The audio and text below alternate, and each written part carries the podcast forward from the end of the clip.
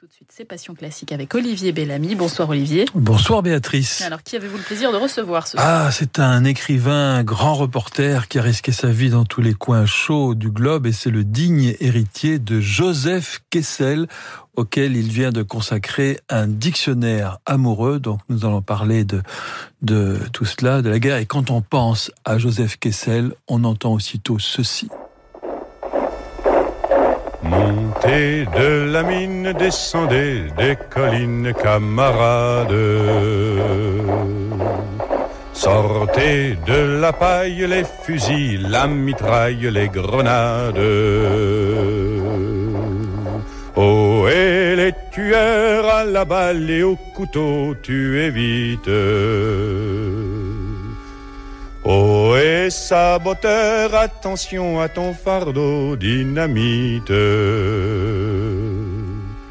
C'est nous qui brisons les barreaux des prisons pour nos frères.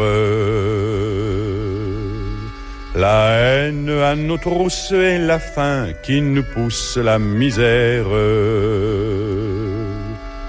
Il y a des pays où les gens au creux des lits font des rêves.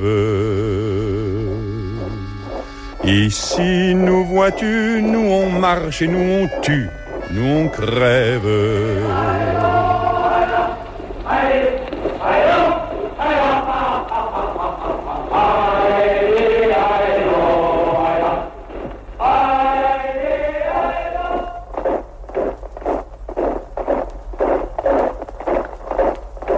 Ici, chacun sait ce qu'il veut, ce qu'il fait quand il passe. Ami, si tu tombes, un ami sort de l'ombre à ta place. Demain, du sang noir séchera au grand soleil sur les routes. Chantez, compagnons, dans la nuit, la liberté nous écoute. Amis, entends-tu les cris sourds du pays qu'on enchaîne?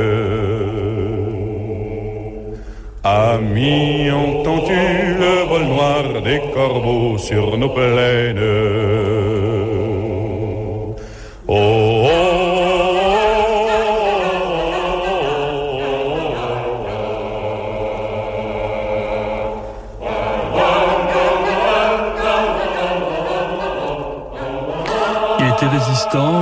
Kessel, et c'est lui qui est le co-auteur avec euh, Maurice Druon de ce chant des partisans euh, qui nous permet de recevoir comme il se doit Olivier Weber ce soir. 18h, 19h, Passion classique avec Olivier Bellamy sur Radio Classique. Olivier Weber, bonsoir. Bonsoir. Euh, alors, Joseph Kessel, auquel vous avez consacré ce passionnant euh, dictionnaire amoureux, euh, quel, homme fascinant, quel, quel destin incroyable. Ça a été l'un de vos héros très tôt? Oui, oui, très tôt, parce que Joseph Kessel est un, j'en parle au présent, un écrivain, un grand reporter, académicien, résistant, deux fois pilote et combattant pendant les deux guerres mondiales. Il a fait à 18 ans le tour du monde, puisqu'à peine était-il euh, désengagé de la Première Guerre mondiale, pilote d'avion, qu'il s'est réengagé pour aller combattre au fin fond de la Sibérie avec les Russes blancs, les Russes rouges de l'armée euh, soviétique. Et euh, un aventurier quelque part, et surtout, c'était un grand romancier. J'ai lu donc très très jeune, à la fois des biographies comme celle de Mermoz, et ensuite des romans ou des récits d'aventure, et ça m'a inspiré. Ça fait partie des écrivains que j'ai lus très jeune, à 8 ans, 10 ans, 12 ans, comme Goethe, Cervantes et Jack London. On va, on va en citer que quatre. Après, Conrad, Conrad, et Conrad aussi. Conrad un peu plus tard, qui est un peu plus compliqué. Vous me direz, enfin, Goethe et Cervantes, c'est aussi compliqué. Et ce sont des, écrivains qui se mélangent quelque part parce que l'aventure fait partie de leur décorum, mais euh, et même Goethe d'ailleurs, même Goethe qui a été euh, à un moment sur le front de Valmy, Cervantes qui a été prisonnier des pirates au fin fond euh, perdu un bras même. Hein. Absolument, tout à fait. Il a perdu un bras à l'épante parce que ce qui les intéressait finalement c'était les passions humaines, c'était le, le tréfond des sentiments, des émotions et Kessel c'est? Exactement pareil. Finalement, il se sert de l'aventure et du baroud pour parler de ce qu'il a en lui, de ce qu'il a aussi euh, comme émotion au sein des, des autres, parce qu'il a perdu son petit frère qui s'est suicidé lorsqu'il avait 20 ans, et ça, il ne s'en est jamais remis. Donc ça va nourrir un peu toute son œuvre, qui est pour moi une œuvre russe, digne de Dostoïevski. Oui. Alors justement, puisque vous abordez le problème du frère qui s'appelait Lazare, Oui. euh, qu'il a ressuscité d'une certaine manière en Mm. étant euh, euh, écrivain, parce que cette, cette douleur, vous dites cette, cet œil de de d'Abel hein, qui, qui le enfin, ou de Caïn Oui. qui, qui le regarde dans dans, dans la tombe finalement l'a l'a poussé à, à risquer sa vie à Oui. écrire c'est fondamental C'est c'est fondamental. Alors, il faut comprendre que euh, ils avaient deux ans de différence. Euh, Lazare, qu'on appelait Lola, donc était euh, très talentueux, pensionnaire de la comédie française. Et d'ailleurs, Joseph Kessel était aussi d'ailleurs un bon comédien, mais le meilleur c'était le plus jeune. Et ils ont partagé un moment la même femme. Quand Kessel, Joseph, va se battre euh, à 18 ans dans l'aviation, euh, en 14-18, il dit à son petit frère, tu vas t'occuper de ma fiancée. Il s'en est tellement bien occupé qu'il a une relation avec elle. Et euh, le fils euh, de Lazare, c'est Maurice Druon. Et on se demande si le vrai père, ce n'est pas Joseph Kessel. Et bref, il y a une sorte de relation comme ça, de culpabilité. Ça arrive souvent avec les, les survivants à, à un suicide, de la part du grand frère. D'autant plus qu'il s'était vu le jour même, le jour du suicide. Joseph Kessel invite à déjeuner sur le boulevard Saint-Michel à Paris son petit frère. Il rentre dans son journal qui s'appelait La Revue des débats, puis il reçoit un coup de fil de la police qui lui dit écoutez, euh, il est 17 heures, votre petit frère s'est suicidé. Il dit c'est pas possible, je l'ai vu à 3 heures. Bah si, il s'est suicidé. Il est dans une petite chambre d'un hôtel de la de la Sorbonne.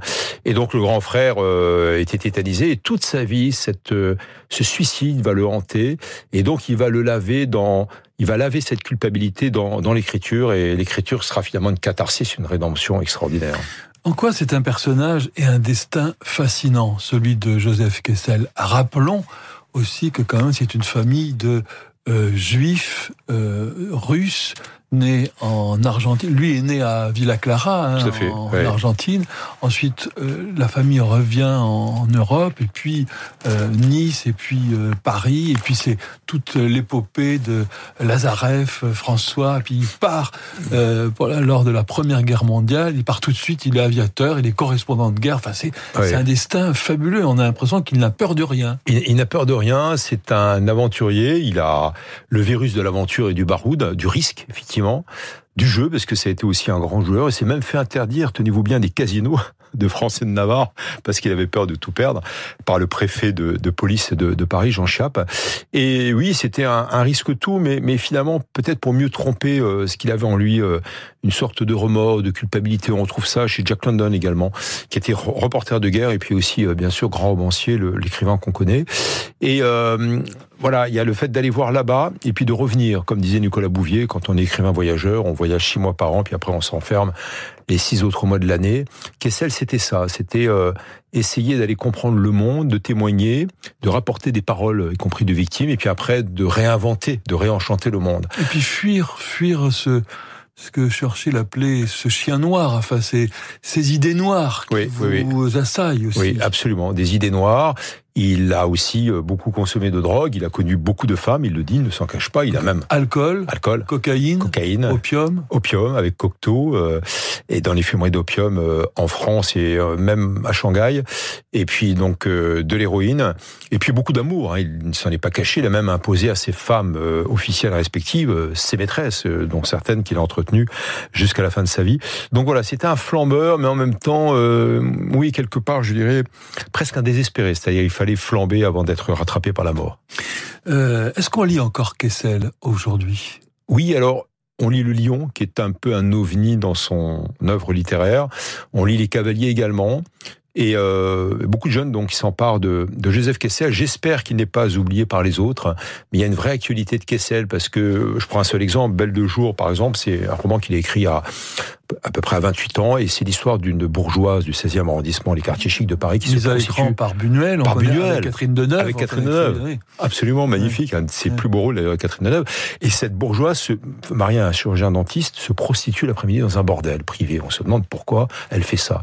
Et on apprend à la fin du livre que cette Séverine, donc l'héroïne, a été violée, enfant, par un, un plombier qui venait faire des réparations dans le domicile des parents. Et en fait, ce que écrit Kessel, c'est qu'il il défend la, la cause des femmes. Et nous sommes dans les années 30, et donc il s'injure, il s'insurge contre les violences faites aux femmes. Et je trouve que c'est vraiment novateur en fait, ça fait scandale à l'époque, oui, on ne comprenait pas. fou, oui. Et lui, donc, c'est c'est c'est c'est- c'est emparé du scandale pour dénoncer justement ces violences. Et je trouve que c'est vraiment novateur. Et donc voilà, c'est Kessel parce que euh, il arrive à chaque fois à être novateur. Donc on a entendu tout à l'heure le chant des partisans qu'il écrit avec son neveu Druon, euh, neveu et, peut-être fils. Quand il part euh, écrire les cavaliers au fin fond de l'Afghanistan, eh bien, il réussit à faire connaître ce pays totalement méconnu de l'aveu même de celui qui l'accueille, qui est le roi Zahir Shah, que j'ai pu connaître aussi euh, à plusieurs reprises en, en exil à Rome. Et Zahir Shah, le roi d'Afghanistan, avait lu Kessel et l'équipage en particulier, donc il lui permet de visiter son pays.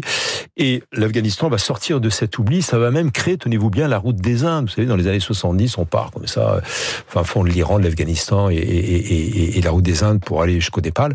Et Kessel y a contribué. Donc il y a quelque chose, il a quelque chose de novateur dans l'écriture, mais c'est quand même nourri par le voyage et le baroud. Euh, Olivier Weber, est-ce que c'est une race d'hommes qui a un peu disparu euh, Des gens comme euh, Saint-Exupéry, comme Romain Gary, comme Malraux, comme Kessel?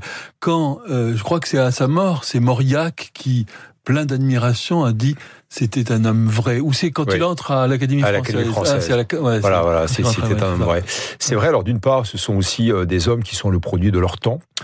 Euh, quelquefois des hommes qui ont un peu exagéré leur rôle. Vous citiez euh, Malraux, on sait très bien qu'il a exagéré son rôle dans la résistance, pendant la guerre d'Espagne, etc. C'est Olivier Todd, son biographe, qui parle de mythomanie créatrice. Kessel euh, était pas très très loin. C'est vrai que quelquefois il enjolivait. Hemingway, Hemingway bien sûr. Mais surtout, euh, Kessel et, et- et donc vous citiez également Saint-Exupéry était porté par euh, l'époque et pour certains d'entre eux par euh, l'âge d'or de la presse. Kessel partait à l'âge de 30 ans avec l'équivalent de 10 à 15 ans du salaire moyen d'un journaliste d'aujourd'hui comme note de frais. Pas comme salaire, sans qu'on lui donnait à l'époque et pas de carte de crédit sur la table à Paris euh, une valise de billets pour qu'il puisse euh, partir en Abyssinie, donc en Éthiopie d'aujourd'hui, avec tenez-vous bien un fixeur, donc un accompagnateur, comme on dit aujourd'hui, qui s'appelait Henri de Montfred. C'était une autre époque, mais les journaux avaient beaucoup d'argent et beaucoup de publicité, puisque la publicité allait donc euh, essentiellement, non pas à la radio, avait pas de télévision à l'époque, mais à la presse écrite. En même temps, pour répondre à votre question, je crois qu'il y a encore un esprit d'aventure. On a encore envie, et surtout des jeunes, de parcourir le monde, de ramener des histoires, de raconter, de digérer aussi euh, ce monde qu'on voit. Et je crois que ce qui est important, qu'on soit écrivain ou pas, c'est de regarder le monde avec les yeux grands ouverts et le cœur, surtout le cœur grand ouvert. Vous, vous l'avez, Olivier Weber. Ah, c'est gentil, merci. d'aventure et c'est ce que nous allons découvrir. En tout cas, l'esprit amoureux à Hum. propos de Joseph Kessel, oui, parce que le Hum. livre est foisonnant et absolument passionnant. Alors l'idée, pardon, c'est justement aussi non seulement de parler de Kessel à travers ce livre qui fait mille pages, mais de parler de l'aventure, eh oui, de parler d'un siècle de littérature, de reportage, qu'est-ce qui a changé, mais aussi euh, de parler de l'Afghanistan, de parler du Yémen, du parler de, je parlais de l'Abyssinie tout à l'heure. Lui part en 1930, il a 32 ans pour aller faire un reportage sur l'esclavage. Moi, j'y suis retourné il y a quelques années, pas très loin au Sud-Soudan. Ça n'a pas changé. Vous avez des jeunes noirs, des tribus d'Inka et Nuers, qui sont mis en esclavage par des milices janjaouites du Nord. Donc, euh, il y a une actualité qui est celle. Et je crois que ce qui est important, c'est de garder cette flamme, le désir de franchir les frontières. à quel moment dans votre vie vous avez eu le plus peur? Vous avez senti le, le, le, le froid de la Oh, gâchette sur, oh, bah, une- sur votre une- tempe Une 15, 15, 15 à 17 fois. Je dirais que l'Afghani- l'Afghanistan, l'Irak, l'Érythrée, surtout l'Irak. Oui, l'Irak et l'Afghanistan. Bon, plusieurs fois, on a voulu me tuer. On m'a expulsé, on m'a arrêté, et voilà, à un moment, il y a une- plusieurs fois des balles sont passées à 20 cm de moi. Et, euh, et on fait des blancs, c'est-à-dire qu'on essaie d'oublier ce traumatisme-là. On se dit, mais cette balle n'était pas pour moi, et en fait, si, elle était pour vous. Et je crois qu'on a tendance, quand on est écrivain ou grand reporter, euh, parce qu'on est quand même là pour les autres, pour parler des autres, à oublier ce qui nous arrive. Et on a du mal à en parler quand on revient à Paris, à Berlin ou à New York ou à Madrid. Et on reste avec ça. Moi, j'ai eu beaucoup de chance. J'ai eu beaucoup de chance, c'est de pouvoir écrire, euh, parce que c'est aussi mon autre métier, d'écrire des romans. Et puis, deuxièmement, de prendre un bon verre de Bordeaux, ça soigne. Et là, je vois que vous avez le bras en écharpe. Euh, Oui. euh, Où est-ce que vous êtes fait ça? Ah, c'est ridicule. Je suis revenu avec mon équipe de tournage du, du Mexique. On a été menacé trois fois par les cartels de la drogue du Sinaloa. C'est pas rien, les cartels du Sinaloa. C'est 100 000 hommes. Je, je tremble Ça, ça intérieurement. fait, ça fait 300 000 morts et c'était le cartel de, d'El Chapo de Guzman. On s'en est euh, échappé à peu près bien.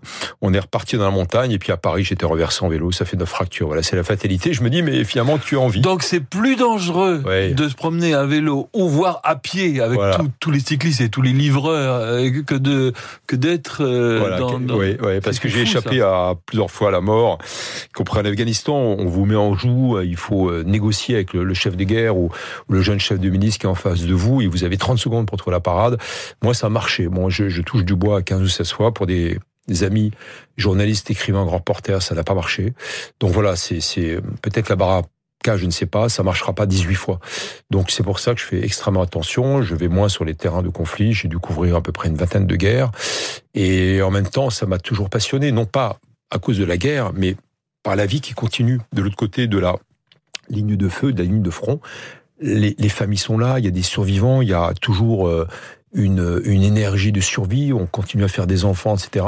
Ce n'est pas toujours drôle, évidemment, mais voilà, ce sont ces témoignages-là qui m'intéressent. Et qu'est-ce qui vous anime Qu'est-ce qui vous fait braver la mort, Olivier Weber Sans, euh, j'imagine, sans alcool, sans cocaïne, sans, sans, opium. Qu'est-ce qui, qu'est-ce qui vous anime? Qu'est-ce que bah, vivre, vivre plus intensément, vivre plus fort? Je dirais, moi, je récuse totalement l'adrénaline. Je dis à des jeunes journalistes ou grands reporters ou écrivains, si vous voulez avoir peur, faites de la montagne. Et euh, sinon, vous, avez, vous allez finir par légitimer la guerre. Non, c'est, je crois qu'on a une certaine habituation du danger, donc on sait faire. Hein. ça serait comme un médecin humanitaire qui franchirait les frontières. On sait faire. Et ça, c'est dangereux parce qu'à la fin, on n'a plus peur. je pense qu'il faut avoir peur comme réflexe cognitif. Moi, pour répondre à votre question, c'est l'envie d'aller voir. J'ai sorti un livre il y a deux trois ans qui s'appelle Frontières au pluriel, et pendant deux ans, je dévalais la montagne entre l'Iran et l'Irak à 2000 mètres d'altitude pour finir à Menton et pour savoir ce que ce qu'est une frontière sur une quinzaine de pays à peu près, parce que je ne m'étais jamais arrêté totalement à une frontière. Et donc c'est tout aussi dangereux parce que vous vous heurtez à des trafiquants, à des miliciens, à des douaniers véreux, à des policiers corrompus, etc. On peut vous mettre en prison, je le raconte dans le livre d'ailleurs. Mais euh, je crois qu'il y a des techniques quand même. Donc euh, voilà, je dis ça très modestement, mais mais on sait faire. Et en même temps, quelle somme de, de portraits, d'histoires, de personnages, c'est extraordinaire. C'est vraiment de l'aventure. Olivier Weber, c'est le moment de vos petites madeleines musicales. Mhm. Voici la première.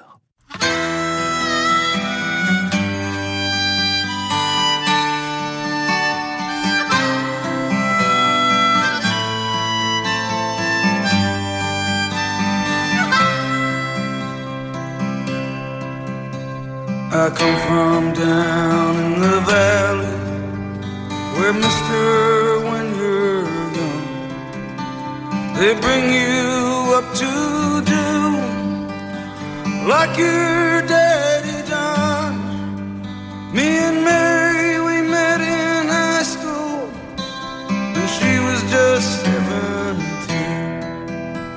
We drive out of this valley down to where the fields were green.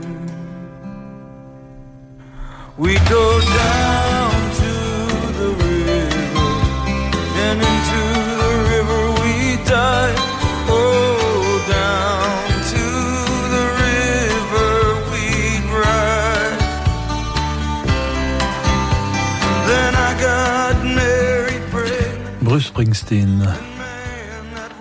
The River. The River, oui.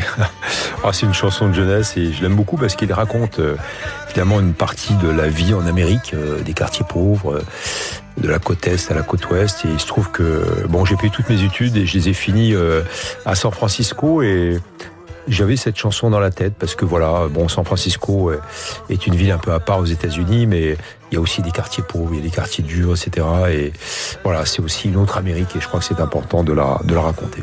Vous venez de quel milieu, vous, Olivier Weber Moi, je viens d'un milieu très très modeste. Hein. J'ai dû payer euh, toutes mes études, y compris mon bac. J'étais berger adolescent et, j'avais, euh, je sais pas pourquoi, on m'a mis des livres entre les mains. Là, j'ai 8 ans, donc c'était encore une fois Goethe et Cervantes, puis après euh, Kessel. Et ça m'a transcendé. Je me suis dit, bah voilà, je vais écrire et voyager, ou voyager et écrire. Et j'ai pu faire des études parce qu'on m'a donné après cette période de haute montagne à 3 heures de marche de mon village, j'ai pu avoir quelques bourses et puis j'ai passé aussi par le secours en mer de Nice où pendant 4 ans j'ai pu faire mon doctorat sur un bateau en étant plongeur sous-marin et, maître nageur. Mais voilà, c'était vraiment la, fureur de, vivre.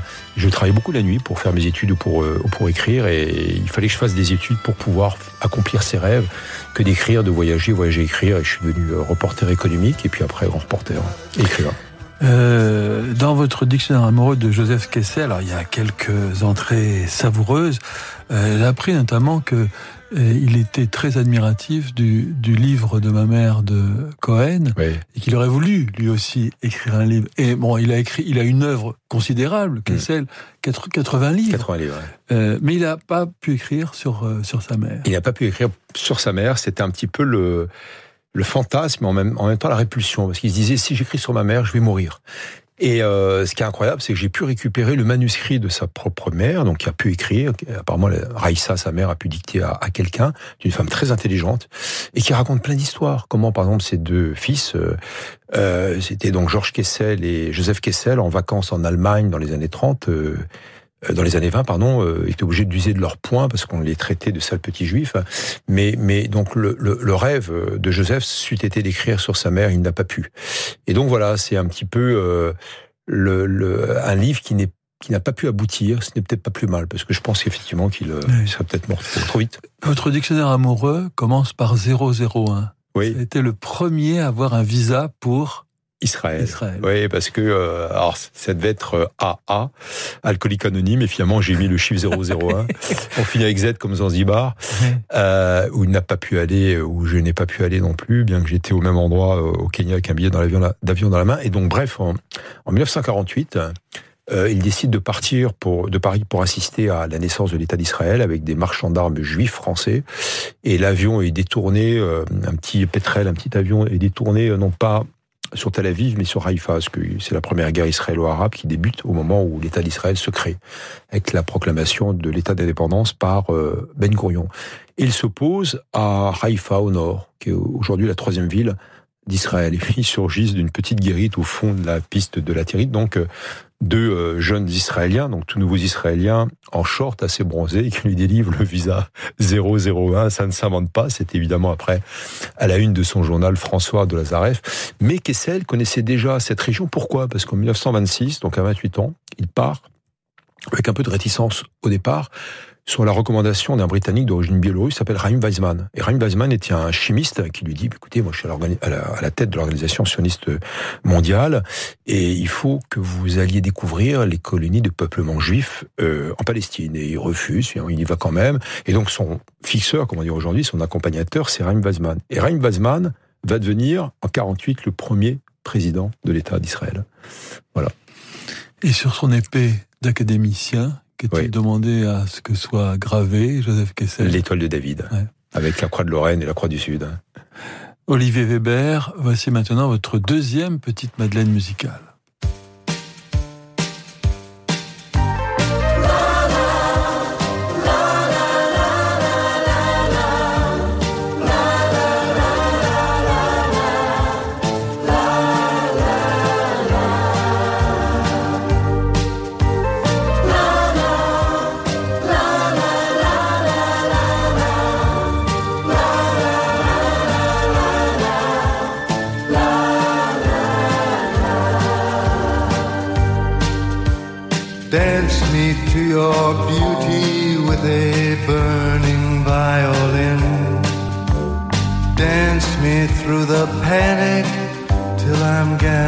Safely in.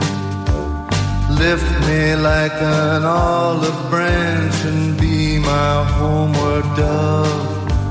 Dance me to the end of love. Dance me to the end of love. Oh, let me see your beauty witnesses are gone. Let me feel you moving like they do in Babylon. Show me slowly what I only know the limits of. Oh, dance me to the end of love.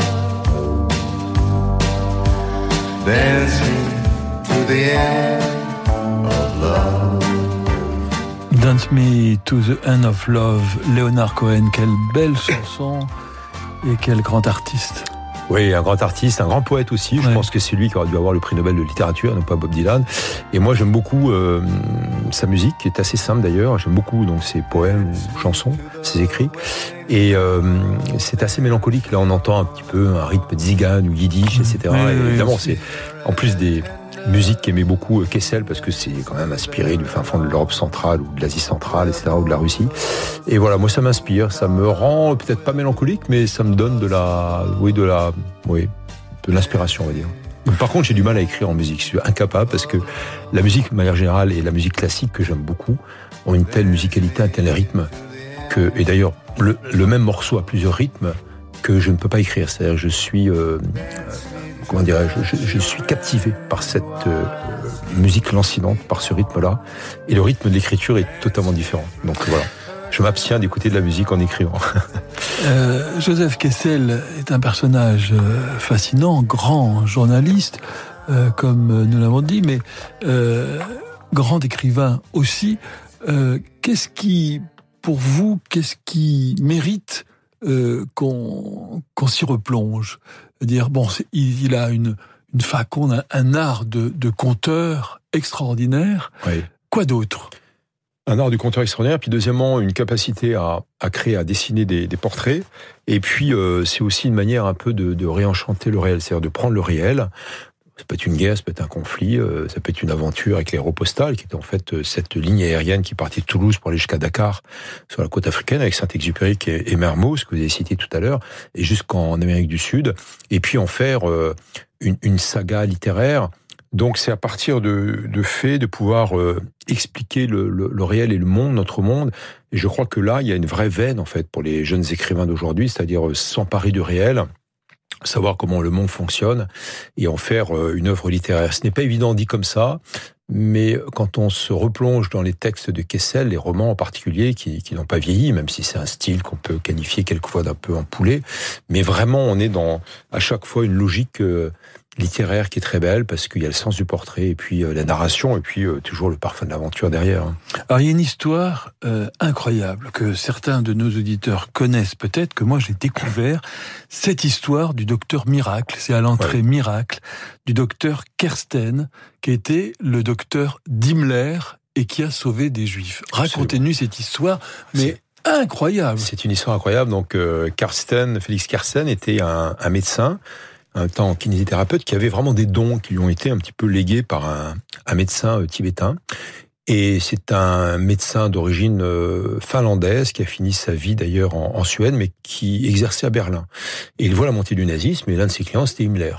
Et euh, lorsque les camps de concentration euh, sont de notoriété publique, euh, il l'apprend et décide de rester à Berlin et de continuer à soigner Himmler, qui était euh, en proie de violentes douleurs gastriques, il se tordait de douleur. Il arrivait à les calmer avec ses, ses mains, donc les mains du miracle, le, le nom de cet ouvrage de Kessel, euh, grâce au don de, de, de Kersten. Et Kersten lui disait à chaque fois, Monsieur Himmler, aujourd'hui on sauve 300 juifs. Euh, Demain, 452. C'est-à-dire, Il arrivait comme ça à sortir des camps de concentration ou à avoir des visas pour faire sortir des juifs, non seulement allemands, mais d'autres nationalités. Et Himmler, euh, Himmler signait à chaque fois. Et Mais c'était un saint, type. C'est- un saint, Comment se fait-il qu'il y ait des statues de, de Kersten euh, mais si, vous avez euh, entièrement en, raison. en Israël et dans, et dans chaque coin du monde Tout à fait. Et moi, je suis retourné, enfin bon, tourné euh, en, en Suède euh, il y a il y a peu de temps où il est mort. Personne ne connaît Félix Kersen, qui est le juste parmi les justes. hein. donc, il a sauvé des dizaines de milliers de juifs euh, à la fin. Il a même réussi à faire venir un représentant de l'organisation juive mondiale à Berlin à la fin de la guerre. Un truc de dingue, grâce à un avion dépêché par Himmler pour pouvoir négocier, là encore, la sortie des juifs. Oui, c'était Donc il quelqu'un... les présente tous les deux, Voilà. Himmler, Himmler. et puis et puis donc le, le- le représentant juif. Ils arrivent encore à négocier euh, tous les deux donc avec Kersten la sortie des juifs.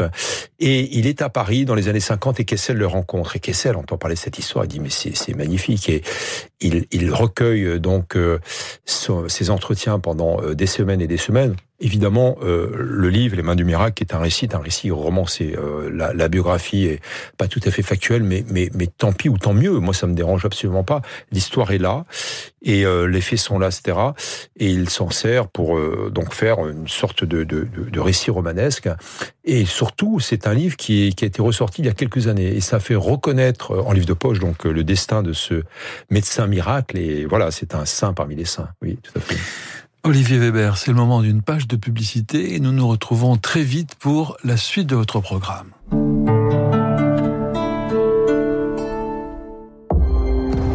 Si vous me demandiez de citer des expressions avec trois, je pourrais le faire en deux temps trois mouvements. Même un enfant haut comme trois pommes y arriverait. ne me remerciez pas, c'était trois fois rien. Chez Nissan, 3, c'est surtout l'expression d'une bonne nouvelle. Jusqu'au 30 juin, profitez de trois mois de loyer et trois ans d'entretien offerts sur le Nissan Qashqai à partir de 199 euros par mois. Nissan, innover autrement. Pour Nissan Qashqai Visia DGT 140 LLD 49 mois, 3 loyers offerts après premier loyer 3750 euros si accordiaque. Entretien hors pièce d'usure et pneus, détail nissan.fr. Radio classique. Oh, elle est jolie, la petite Smart. Oh, elle est tellement mignonne, la petite citadine. Mais bon sang, arrêtez avec vos petits noms. Rouler en Smart, c'est la grande vie. On sourit, on se faufile partout, on se gare quand on veut.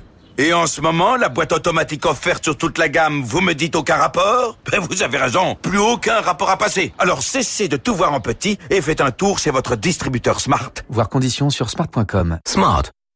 La course est lancée sous une pluie d'après-guerre. Les pieds glissent des pédales. Ah là, c'est la chute du coureur est-allemand. Il entraîne le peloton avec lui, mais Machinovski en profite et prend l'avantage. Quel aérodynamisme Le vélo avance, nous aussi. Découvrez le guide du Tour de France 2019 de Vélo Magazine. Tout ce qu'il y a à savoir sur la grande boucle et les 100 ans du maillot jaune pour 6 euros chez votre marchand de journaux. Faut aller chez Citroën, bon sang La caméra de recul, on ne pourra plus vivre sans. Et ces sièges ultra confort, la différence, on la sent Complètement dingue. Impossible de s'en passer. Avec ça, nos vacances, on va les vivre à 100%. Ça va être sans sas. Vincent Citroën a 100 ans, mais vous, vous n'avez pas 100 ans pour vous décider et profiter de 2000 euros de reprise sur Citroën C3 Edition Collector Origins avec personnalisation exclusive, caméra de recul et tablette tactile. Portes ouvertes du 14 au 17 juin. Citroën.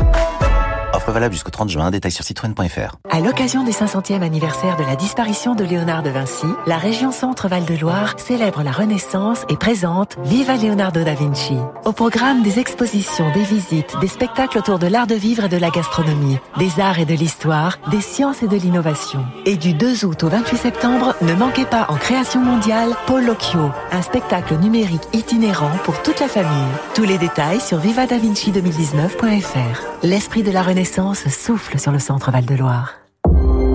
Ah, les garanties. Votre fournisseur qui vous garantit qu'il livrera à la première heure, oui, enfin de l'après-midi. Ou votre client qui vous garantit que ce n'est qu'une toute petite fuite d'eau de 3 mètres cubes. Dans la vie d'un pro, on n'a qu'une seule garantie, c'est que rien n'est garanti. Enfin presque. Chez Nissan, vous pouvez être sûr d'une chose. La gamme Nissan Utilitaire est garantie 5 ans. Et pendant le mois de l'utilitaire, bénéficiez de 10 000 euros d'avantages clients sur le pick-up Nissan Navara N-Guard jusqu'au 30 juin.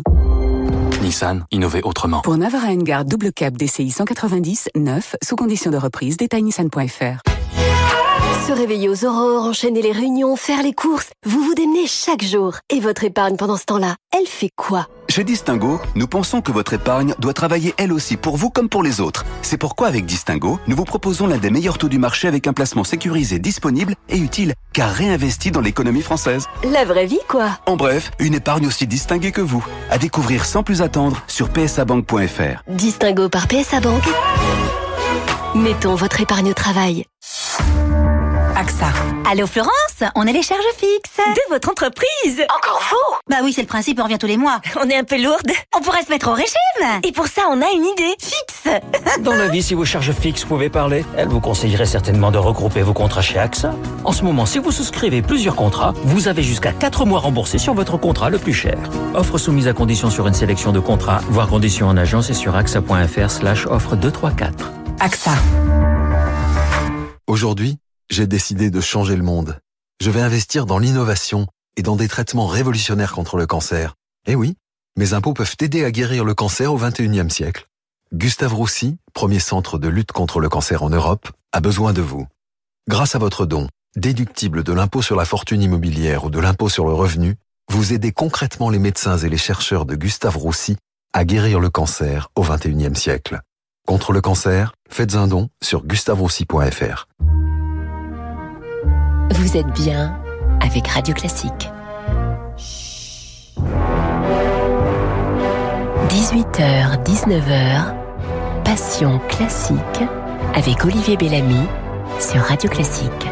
Olivier Weber, euh, nous avons commencé avec le chant des partisans, euh, cette ce passion classique euh, consacrée en partie à votre dictionnaire amoureux de Joseph Kessel. Et ça nous rappelle que euh, L'Armée des Ombres, euh, c'est un, un, livre de Joseph Kessel. Ça a été un film après de Melville. Il y a une entrée Melville. Vous racontez à quel point c'était important pour Melville de pouvoir de de pas se rater, enfin de pouvoir vraiment faire un. Et quel quel grand film avec Lino Ventura, oui. Simone Signoret, oui, euh, Reggiani, tout, tout ça. Et alors, euh, quel résistant a-t-il été Kessel? Et alors Kessel a eu du mal d'abord à joindre la résistance parce qu'il n'avait pas le bon contact et en fait il ne savait pas que sa maîtresse Germaine Sablon était elle-même résistante du même réseau, donc c'était assez drôle. Dans le sud de la France, elle lui a caché. Il arrive à quand même à rejoindre ce réseau qui s'appelait le réseau Carte. Et c'était un résistant courageux parce qu'il a pris beaucoup de risques d'aller chercher des armes avec ce qu'on appelait les flouks, donc des voiliers qui arrivaient de Gibraltar de la part des Britanniques et même des sous-marins vers Cannes et dans l'Estérel, donc dans le Var. Il a convoyé donc des agents et des agentes britanniques. Il a convoyé des faux papiers et donc des armes. Et puis à un moment, euh, les résistants lui disent euh, "Écoute, t'es repéré par la Gestapo. Nous sommes en 1942. Il faut que tu t'en ailles. Il faut que tu t'en ailles." Et il arrive à passer la frontière espagnole, il arrive à Londres, et donc euh, le général de Gaulle, le chef de la France libre, le reconnaît, le fait venir, etc. Il dit, écoutez, j'ai beaucoup aimé l'équipage, mon roman sur l'aviation moderne, fantastique, vous allez travailler pour moi. Et Kessel dit, non, pas du tout, moi je suis aviateur, je vais me battre, je vais frapper les Allemands. non, non, vous restez là. Vous allez écrire un livre sur la résistance. Et il fait donc l'armée des ombres ainsi. Alors c'est assez drôle parce que de Gaulle a tenu presque le même discours à un autre jeune aviateur qui était Romain Gary, qui est le petit frère de Kessel, qui est juif russe, qui est passé par Nice, etc. Et Gary dit, écoutez, moi je suis aviateur, je vais me battre. Et De Gaulle lui dit, non, pas du tout, il faut que vous restiez là. Et Gary insiste. Et De Gaulle lui dit, bon, bah, allez-y, mais surtout, n'oubliez pas de vous faire tuer, et ça ne va pas vous arriver, parce qu'il y a que les meilleurs qui se font tuer. c'est assez drôle. Lui, Kessel, qui a un peu plus de bouteilles et plus de notoriété, reste à Londres, et il écrit donc L'Armée des Ombres en 1943, que vous avez cité en, en livre, en film, qui est un livre incroyable, parce que, au lieu d'en faire quelque chose d'assez manichéen, avec les bons résistants et les méchants occupants, Kessel montre qu'il y a de la traîtrise ouais. au sein de la résistance et qu'il y a même d'ailleurs des services secrets et visés britanniques qui font passer des informations pour euh, sacrifier, on va dire, des résistants pour faire passer donc des informations aux Allemands. C'est très courageux. C'est un livre euh, assez extraordinaire. On est en 1943 et c'est édité clandestinement en Algérie. Ce qui m'a plu avec Kessel justement, là il a 45 ans, c'est que c'est aussi non seulement un résistant mais quelqu'un de l'engagement. Et pour moi, quand on est écrivain ou grand reporter, on est dans l'engagement, on a envie de dénoncer, on a envie aussi de, quelquefois de prendre les armes, c'est la guerre d'Espagne, ça. On a tous, nous, les, écrivains ou les grands reporters, une petite guerre d'Espagne en nous. Pour moi, c'est le Kurdistan, c'est un petit peu l'Afghanistan du commandant Massoud qui s'est battu contre Al-Qaïda et, les talibans. Et, et, donc voilà, je crois qu'à un moment, il faut pas avoir peur, il faut s'engager. Et c'est pour ça qu'il y a différentes entrées qui sont très théoriques, dont celle de l'engagement dans le livre. Et vous avez choisi Chopin, qui oui. lui aussi a connu l'occupation de son pays, C'est vrai. la Pologne. Je suis sûr que ça vous plaît. Ah oui, ah, ah oui, beaucoup. Tape dans beaucoup, le mille. Ouais.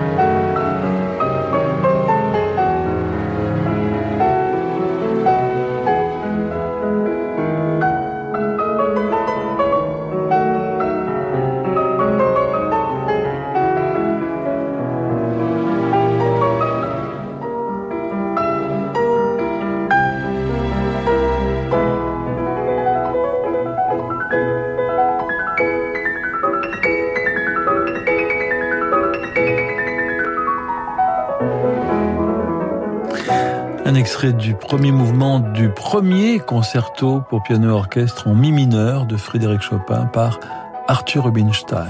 Euh, et puis il est accompagné par Stanislas Skowalewski. Voilà, c'est vous qui avez choisi la, Oui. la version Olivier Weber. Oui, parce que c'est très mélancolique. Moi, c'est Ouais. un morceau qui me porte, mais c'est une mélancolie très créatrice qu'on pourrait rapprocher de ce que les Allemands, les romantiques allemands appellent die Sehnsucht, c'est-à-dire la nostalgie Ouais. de lendemain. Ça peut paraître un peu bizarre, mais c'est grosso modo espérer d'horizons meilleurs, espérer euh, un autre futur, espérer peut-être aussi euh, de voyager, etc. Et moi, ça m'a porté depuis l'enfance. Donc, évidemment, ça m'a donné la force aussi de pouvoir euh, bah, faire tout ce parcours, de pouvoir, euh, depuis ma montagne, euh, entamer des études pour faire ensuite du grand reportage et, et l'écriture de livres.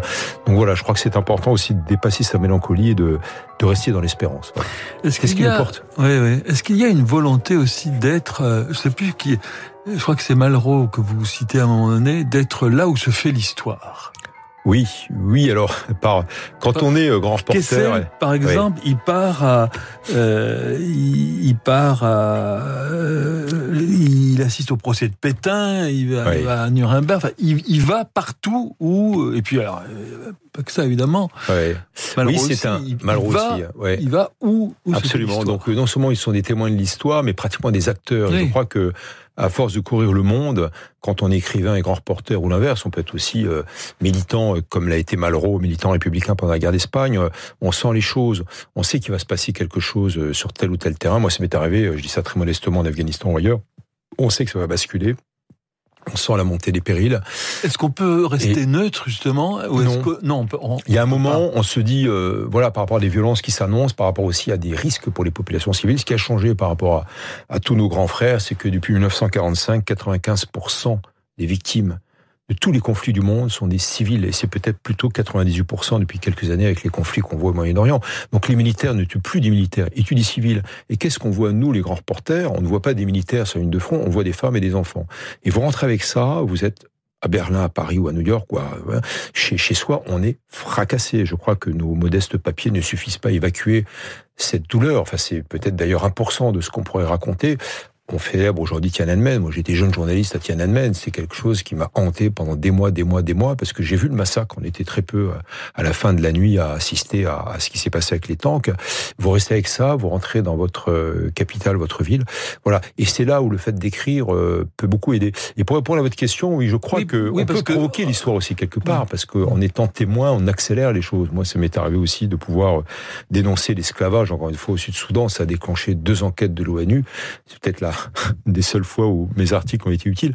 Mais, mais voilà, à la marge, ça peut contribuer à améliorer le sort des populations sur le terrain. Est-ce que c'est plus facile, enfin plus plus facile, euh, est-ce que c'est plus vital, euh, je sais pas comment dire, d'écrire que de témoigner, que, que de que de que de parler, parce que quand on voit l'horreur, on a du mal à à, à la dire. du mal à la dire. Ce sont des douleurs et des horreurs pratiquement indicibles, et c'est là où l'écriture, y compris le roman, y compris la réinvention du réel, moi je l'ai fait à travers même des romans historiques.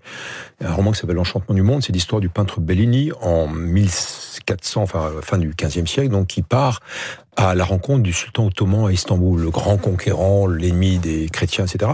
Et c'est en même temps un paradigme, enfin une sorte de, de fable sur la Méditerranée, mais aussi sur la montée du fanatisme dans le dans, dans le Moyen-Orient. Et voilà, c'est une manière aussi d'évacuer la douleur qu'on peut avoir et puis de tout ce qu'on peut ressentir quand on est sur le terrain en Orient ou ailleurs.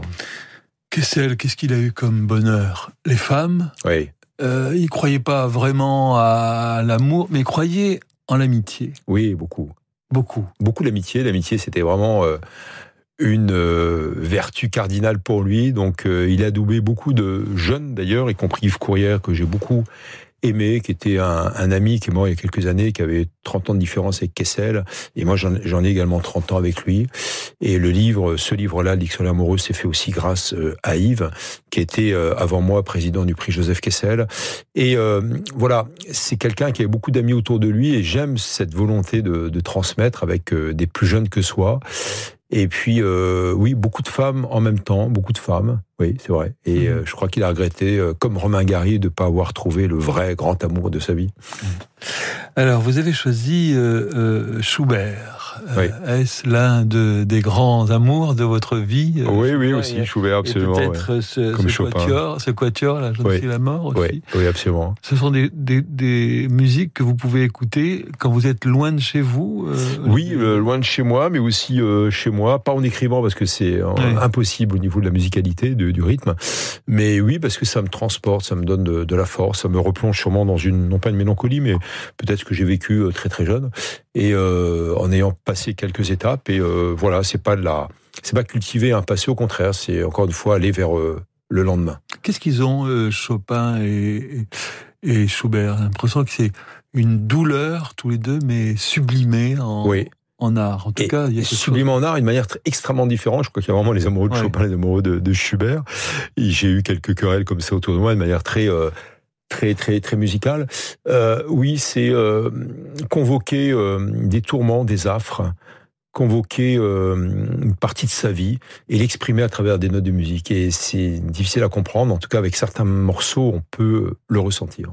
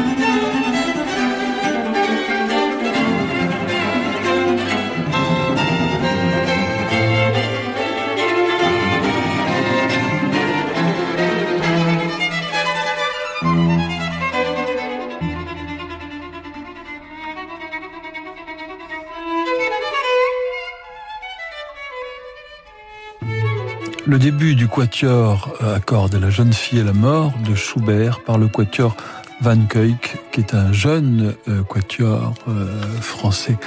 Euh, Olivier Weber, que pouvez-vous nous dire ce soir sur le courage? Est-ce comme, comme la mémoire, un muscle qui s'entretient?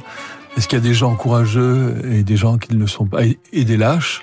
Est-ce que c'est une possibilité qui s'offre à nous d'être courageux ou de ne pas l'être Moi, je crois que c'est un principe ou une valeur. Je pense que dans certains drames, certains actes, il faut savoir être courageux et peut-être dépasser sa peur, qui est tout à fait légitime. Hein. Je sais que sur le terrain, euh, j'ai peur. Euh, couvert une vingtaine de guerres, euh, j'ai peur de plus avoir peur parce que la peur, elle est bornante, elle est cognitive, etc. Il y a des moments, il faut pas laisser passer euh, l'intolérable. Donc oui, euh, il faut savoir être courageux. Moi, c'est une valeur que je respecte énormément. Je parle pas d'inconscient, je parle de courage. Et je hais la lâcheté. C'est vrai que très souvent on ferme les yeux. Bon, peut-être que quelquefois on n'a pas le choix. On peut comprendre aussi l'environnement. Mais en tout cas, la lâcheté, elle est, elle est facile. Le courage est difficile. On donne aussi beaucoup de leçons de courage. Oui. Oui, absolument. À, à posteriori. Oui, absolument. Tout à fait. C'est souvent mal, mal intentionné d'ailleurs. Mais je pense que c'est une valeur qui doit être euh, enseignée, qui d'ailleurs qui se relaye par la littérature. Euh, moi, je j'ai pas peur de le dire à des jeunes dans, les banlieues ou ailleurs. J'ai vu des, des, des, gens me donner des leçons de courage et je trouve c'est extraordinaire. Je raconte aussi, euh, j'ai vu par exemple au fin fond de l'Inde, c'est dans un documentaire que j'ai fait pour Arte qui s'appelle La Route euh, du Gange, qu'un prêtre qui était en fait un prof de biologie à l'université de Bénarès, qui est en même temps un prêtre, un brahman de haute caste euh, indienne, qui a voulu par courage sauver le Gange. Et il disait, mais on peut le faire Dieu, quel qu'il soit, a mis dans chacun d'entre nous une étincelle. Et quand je raconte ça à des jeunes, à Madagascar ou en banlieue ou au fin fond du Pakistan, on me regarde avec des grands yeux. Oui, je peux le faire, je peux faire. Mais oui, tu peux le faire, etc. Et je crois que ça fait partie du courage, c'est reprendre, euh, voilà, son courage à deux mains, puisque c'est une expression pour euh, expression. aider les autres et euh, ouvrir la voie.